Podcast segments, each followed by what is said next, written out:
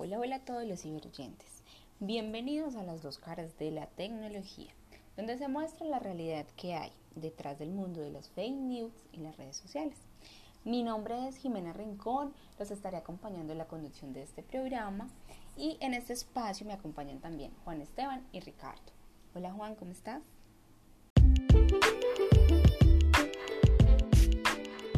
I love Paris more than Bogota because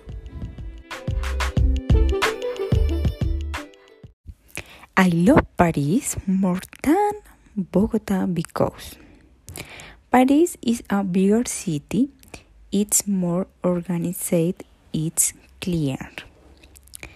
It is a city of life, it is the center of fashion. I'm loved in Bogota. Everything is disorder.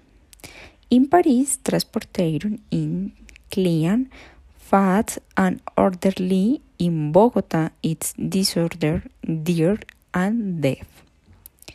In Paris, the Sena River is touristed and clean, and Bogota, the river is dirty and smells very bad.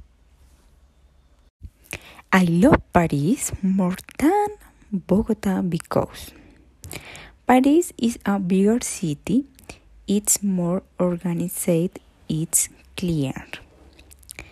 It is a city of life, it is the center of fashion. I'm loved in Bogota. Everything is disorder.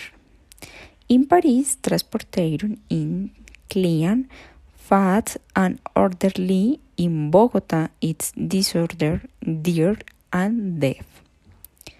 In Paris, the Sena River is touristed and clean, and Bogota, the river is dirty and smells very bad.